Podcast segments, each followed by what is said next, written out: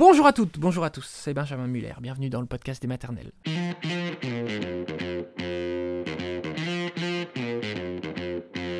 Le podcast des maternelles, le podcast de France Télévisions. Aujourd'hui, on va parler des premières semaines, des premiers mois, de la difficulté de faire naître le lien avec son bébé, une difficulté qui est fréquente. Mais aujourd'hui, vous allez entendre le témoignage de Léa, Léa qui ne se souvient pas des quatre premiers mois de son enfant. Aucun souvenir, un blackout, là aussi quelque chose qui serait assez fréquent. Donc on va entendre Léa, puis juste après, nous serons avec Diane Garneau, Diane Garneau qui est psychologue au Diaconesse et praticienne EMDR. C'est parti.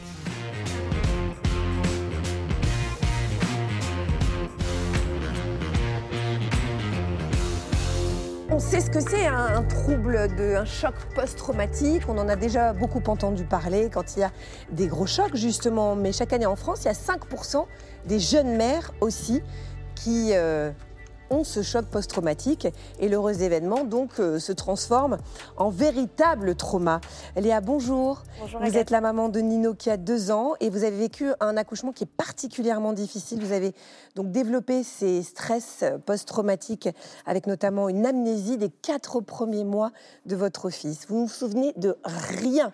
C'est-à-dire que vous allez nous raconter, mais vous voyez des photos, vous vous souvenez même pas que vous avez pu l'habiller comme ça, que vous aviez ce petit vêtement, etc. Déjà, à quel moment est-ce que vous avez décidé de, faire un bébé avec votre compagnon, avec John? Euh, bah, en fait, ça faisait cinq ans qu'on était ensemble. Euh, voilà, on avait voyagé, on a acheté un appartement. C'était un petit peu la suite logique euh, des choses.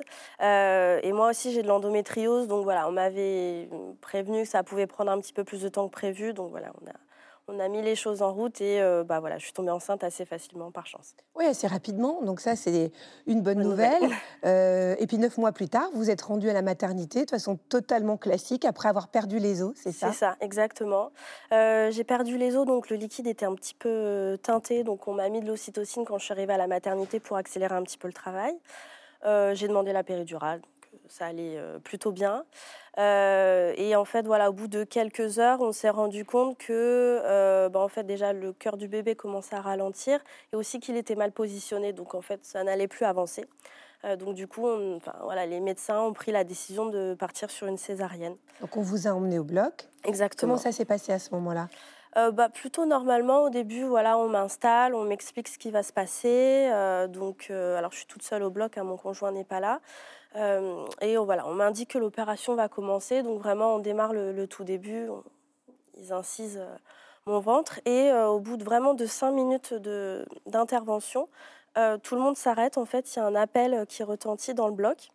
Et on m'explique qu'en gros, il y a une urgence vitale à côté, une autre maman qui a une urgence gravissime et qui a un seul gynécologue. Et donc, en fait, on va devoir mettre en pause ma césarienne pour aller sauver la vie de cette maman et de ce bébé.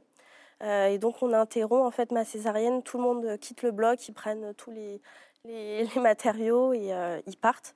Et euh, je me retrouve du coup, bah, voilà, presque seule dans le bloc.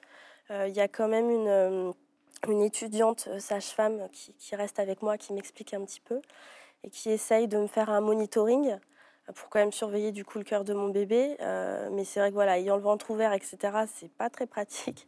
Oh elle essaye de faire ce qu'elle peut, euh, elle n'y arrive pas, elle panique un peu, donc euh, je panique aussi. Enfin voilà. Elle vous transmet sa panique. C'est-à-dire qu'elle n'y arrive pas, elle n'arrive pas à entendre le cœur du bébé? Elle me le dit en plus, donc, euh, donc du coup c'est compliqué. et voilà, donc après elle arrive quand même un moment à, se- voilà, à se capter un petit peu sur son cœur. Donc moi j'essaye vraiment de me focaliser là-dessus et j'attends tout simplement que, bah, que l'équipe revienne et qu'on reprenne l'opération. Et l'équipe revient au bout de combien de temps? Combien de temps ça dure ce moment de flottement? Alors ça a duré quand même un peu plus d'une heure. Euh, moi je m'en suis pas rendu compte, hein, mais ça a quand même duré Ah une c'est- heure. C'est très très C'est long. très long. Euh, et Et à un donc- moment, euh, elle vous a, elle vous a donc rassuré. Hein, vous, a dit, euh, vous étiez rassuré au bout d'un moment avec les, les battements du cœur. Oui, oui, j'étais quand même rassurée. Je l'entendais de temps en temps. C'était vraiment euh, par intermittence. Et moi, vraiment, je me, je me concentrais vraiment pour pour pas euh, pour pas sombrer, quoi. Euh, et donc après, quand l'opération a reprise, voilà, au bout du au bout d'une heure. Euh, donc tout- toute l'équipe est revenue dans le bloc, mais c'est vrai. Alors déjà, ils étaient euh, très tendus parce que je pense qu'ils venaient de vivre quand même un événement aussi difficile euh, de l'autre côté. Donc en fait, on m'a pas, on m'a pas vraiment calculé entre guillemets. Tout le monde est revenu. Ils ont repris très rapidement la césarienne. Et très rapidement, en fait, moi, j'ai commencé à avoir des douleurs. C'est-à-dire qu'au début, c'était des petits tiraillements. Je me suis dit, c'est peut-être normal. voilà, on vient de reprendre l'opération. mais ça s'est transformé vraiment de, de tiraillement en, en vraie douleur. voilà, j'ai commencé à, gémir, je leur ai dit que j'avais mal. Alors l'anesthésiste a remis un petit peu de produit, mais bon, bah, ça prend du temps, à faire effet. Et eux, en fait, étaient vraiment bah, concentrés dans, dans leur dans leur opération et ne, ne, se rendaient pas compte, je pense, que j'avais mal. Euh, à tel point que voilà, moi j'avais tellement mal, à un moment je me suis dit je vais mourir ou je vais perdre mon bébé, mais je vais pas, je vais pas m'en sortir. Euh, tellement c'était euh, c'était insupportable pour moi. Vous arriviez à est-ce que vous arriviez à dire mais je vous jure c'est insupportable. J'ai crié, j'ai crié. Vous ne sentiez pas entendu bah non, en fait, euh, ils étaient tellement. Enfin, ils parlaient entre eux. Mais moi, alors j'avais l'anesthésiste quand même dans l'oreille, voilà, qui me disait Madame, je remets du produit. Mais voilà, ça, ça prenait du temps. donc jusqu'à temps que voilà mon fils soit extrait. Là déjà, je l'ai entendu, je l'ai entendu pleurer tout de suite. Donc moi, ça m'a rassurée. Je me suis dit, je me suis dit bon déjà, il est vivant. Et vous avez même demandé une anesthésie générale à ce moment-là, tellement vous souffriez. Et c'est là où j'ai dit, par contre, voilà, moi là, j'en peux plus, j'ai fait tout ce que j'ai pu. Euh, endormez-moi. Et donc, c'est moi qui ai demandé l'anesthésie et on m'a endormi. Et à quel moment est-ce que vous avez pu enfin voir Nino? Bah, Nino, je l'ai rencontré du coup euh, deux heures après en salle de réveil. Euh, donc voilà, je, me suis réveillée, je ne savais même plus si j'avais accouché tellement j'étais sonnée. Euh, et tout de suite, voilà, il y avait une, sage-femme qui était pas loin, qui allait chercher donc euh, Nino et son papa qui étaient en peau à peau du coup pendant ce temps-là. Et j'ai vu Nino et, voilà, tout de suite, j'ai voilà, eu de la chance, je, l'ai vu, je, je, l'ai tout de suite aimé et j'ai voulu le prendre aussi. voilà, mais c'est vrai que par contre, physiquement, je sentais que j'étais j'étais anéantie, j'avais l'impression de, m'être pris un 36 tonnes. Mmh. Voilà, j'étais vraiment très très mal physiquement fatigué et traumatisé. Complètement. Quand vous êtes rentré à la maison, est-ce que vous avez pu un peu digérer tout ce que vous aviez vécu? Est-ce que vous y avez repensé? Est-ce que euh, vous, avez, vous êtes revenu un petit peu sur cet événement traumatique? Bah Alors, je suis arrivée à la maison, euh, j'étais complètement sonnée, euh, vraiment. Alors déjà, dès que je parlais de, de mon accouchement, parce que bah, voilà, quand on revient à la maison, tout le monde nous demande un peu comment ça se passe, comment ça s'est passé. Euh, j'étais, quand j'en parlais, j'étais en, bug entre guillemets. J'avais des plaques sur le corps, j'avais du mal à en parler, alors je pleurais, je pleurais énormément. Euh, et j'étais, je, faisais des cauchemars. Quand je passais devant la maternité, j'avais des angoisses. J'avais l'impression parfois de, revivre euh, certains moments de mon accouchement. Ça, me, ça me revenait un peu en, en flashback. J'étais vraiment j'étais euh, j'étais l'ombre de moi-même quoi j'étais mmh. vraiment anéantie euh, et quand après il a fallu euh, voilà reprendre le travail au bout de, quatre mois voilà j'ai passé vraiment quatre mois à pleurer etc et quand j'ai repris j'ai commencé même à avoir des, des, idées noires et là je me suis dit que c'était pas normal donc je suis allée voir mon médecin traitant qui m'a qui m'a donné des antidépresseurs euh, pour, euh, pour essayer de un mmh peu apaiser euh, tout ça. Faire passer un petit peu cette période. Voilà. Et au niveau du lien avec Nino, est-ce que vous arriviez à vous en occuper? Est-ce que vous arriviez quand même à créer ce lien? Avec Nino, en fait, j'étais en mode robot, en mode pilote automatique. alors, je pense que je me suis bien occupée de lui. C'était un peu instinctif pour moi, mais c'est vrai que je, je, n'existais pas, en fait. Je, je faisais tout pour lui. Euh, mais voilà, c'était vraiment. Euh, euh, voilà, j'étais une machine, entre guillemets. Et, et, voilà, le seul moment où j'étais bien, c'est grâce à l'allaitement. c'est vrai que j'ai eu la chance d'avoir un allaitement qui s'est très bien mis en place. Et c'est le seul moment où j'arrivais vraiment à me sentir connectée avec lui et, euh, et, aussi où moi j'avais de l'apaisement en fait euh, mmh. quand, quand, je l'allaitais. Donc j'ai essayé de faire durer l'allaitement le, le, plus longtemps possible. Alors à quel moment est-ce que vous avez mis un mot? À quel moment est-ce que vous avez dit ok, je souffre d'un stress post-traumatique ben, En fait j'ai fait des recherches euh, parce que voyant voilà tous mes symptômes, j'ai commencé à, à, chercher sur internet et donc je suis tombée sur des articles justement qui expliquaient voilà le, tous ces symptômes-là du stress post-traumatique. Euh, et je me suis dit bah, que ça avait l'air d'être ça.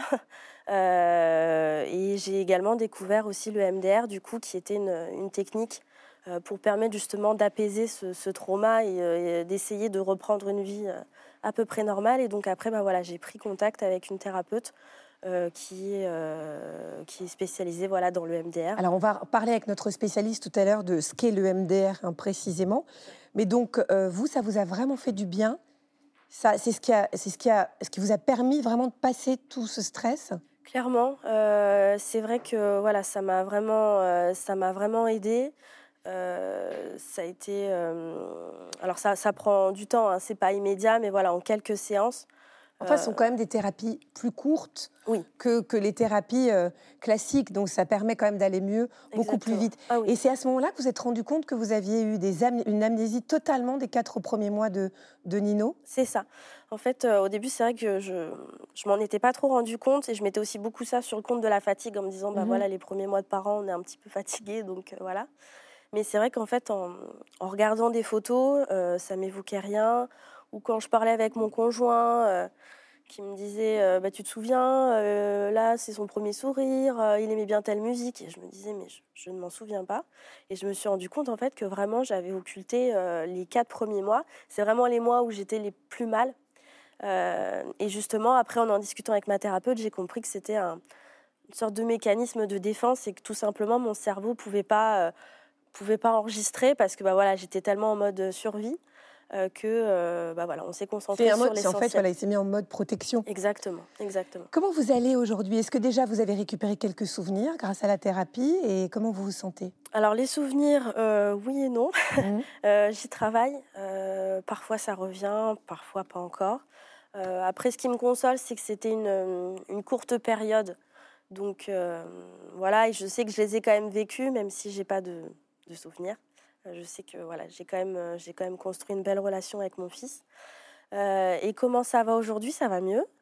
bien sûr, après, ça a laissé des traces et je continue au quotidien de, travailler sur certaines choses. Voilà, j'ai beaucoup de mal avec mon corps, la, douleur que j'ai ressentie, etc. J'ai vraiment l'impression d'avoir été maltraitée, donc c'est difficile. et aussi l'envie d'avoir un deuxième enfant, c'est compliqué pour moi d'évoquer une deuxième grossesse parce que j'ai peur tout simplement de, de, revivre ça.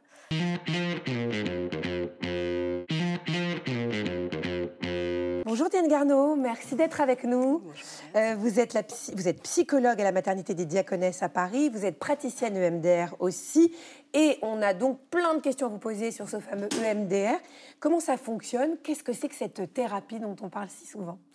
Oui, alors Léa nous a euh, rapidement expliqué effectivement combien ça l'avait aidé à sortir euh, de son psychotraumatisme obstétrical. Euh, c'est une technique en fait que l'on peut. Enfin, il y a des recherches en cours actuellement pour démontrer, des recherches en imagerie cérébrale pour démontrer un petit peu quels sont les modes d'action neurologiques. Mais en fait, le principe fondamental technique, c'est de demander aux patients de se relier à l'événement traumatique tout en effectuant des mouvements de balayage oculaire, en fait, qui vont être provoqués euh, par Ça diverses stimulations. en fait, euh, les doigts, un, faisceau lumineux, parfois des stimulations acoustiques. Enfin, il peut y avoir plusieurs stimulations. Et euh, donc voilà, les recherches euh, essayent de démontrer un peu ce qui opère. Euh, nous, ce, à quoi ça nous fait penser beaucoup, c'est au travail du rêve, notamment. Je suis d'orientation psychanalytique, je me suis formée à l'EMDR en cours de, travail à la maternité. Mais quand vous observez quelqu'un qui est en train de dormir et de rêver en phase de sommeil paradoxal, ses yeux s'agitent sous les paupières. Et en fait, là, avec le MDR et ces stimulations bilatérales alternées, on va aller provoquer à l'état de veille et sur une cible déterminée le même processus de digestion en fait, qui a été interrompu, puisque en fait, ce qu'on entendait dans le témoignage de Léa, qui est très très complet sur le, un accouchement traumatique, c'est que la charge émotionnelle vécue lors de l'accouchement est telle qu'il y a un bug dans la mémorisation. C'est ça. Et oui. Non, non, c'est juste qu'on a reçu une question euh, d'Amandine qui vous dit justement à quoi on reconnaît un syndrome euh, de stress post-traumatique. Est-ce qu'il y a des symptômes spécifiques? Oui, tout à fait. Alors en fait, c'était euh, Freud qui parlait du souvenir traumatique comme d'un corps étranger, un petit peu comme, enfin, qui donc fait effraction dans le psychisme et qui ne trouve pas de place dans la mémoire autobiographique pour se loger. Et les symptômes du trouble de stress post-traumatique ou du psychotraumatisme obstétrical sont en lien avec ça. C'est-à-dire c'est un souvenir qui n'est pas considéré comme du passé. Donc il y a trois grandes catégories de symptômes. La première, ce sont des reviviscences avec des symptômes d'intrusion. Donc il y a des flashbacks, des mmh. cauchemars par exemple, on en a entendu parler précédemment. Ensuite, il y a toute la constellation plus phobique avec des symptômes d'évitement.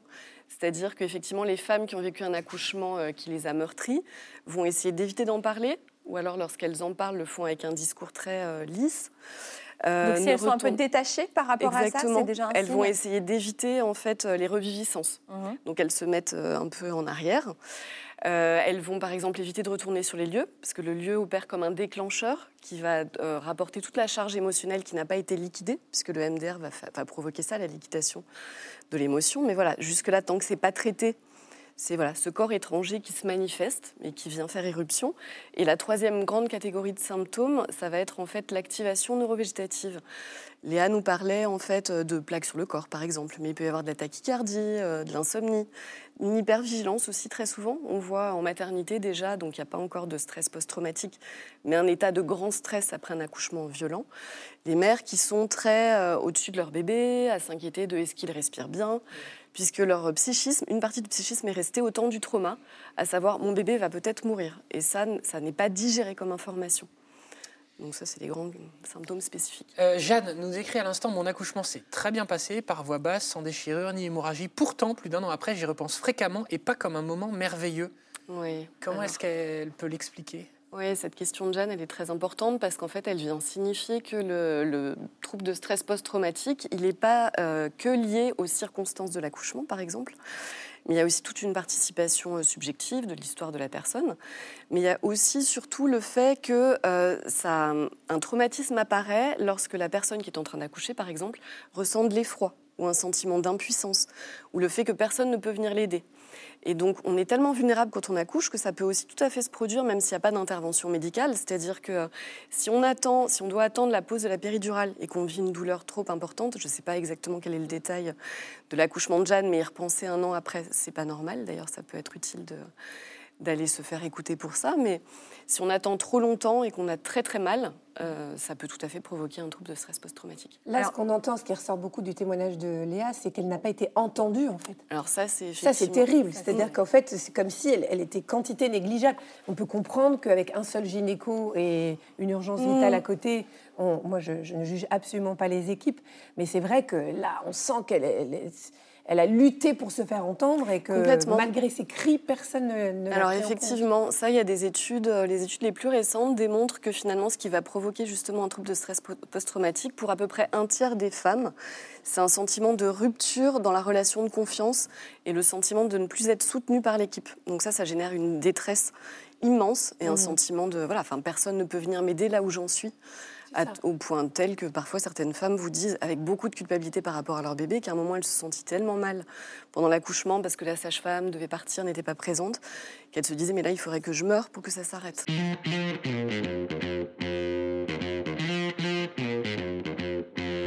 Merci beaucoup à Diane Garneau et merci surtout à Léa d'être venue auprès d'Agathe, de Yasmine, de Marie et de toute l'équipe des maternelles. Voilà, c'est la fin de cet épisode. Au revoir tout le monde.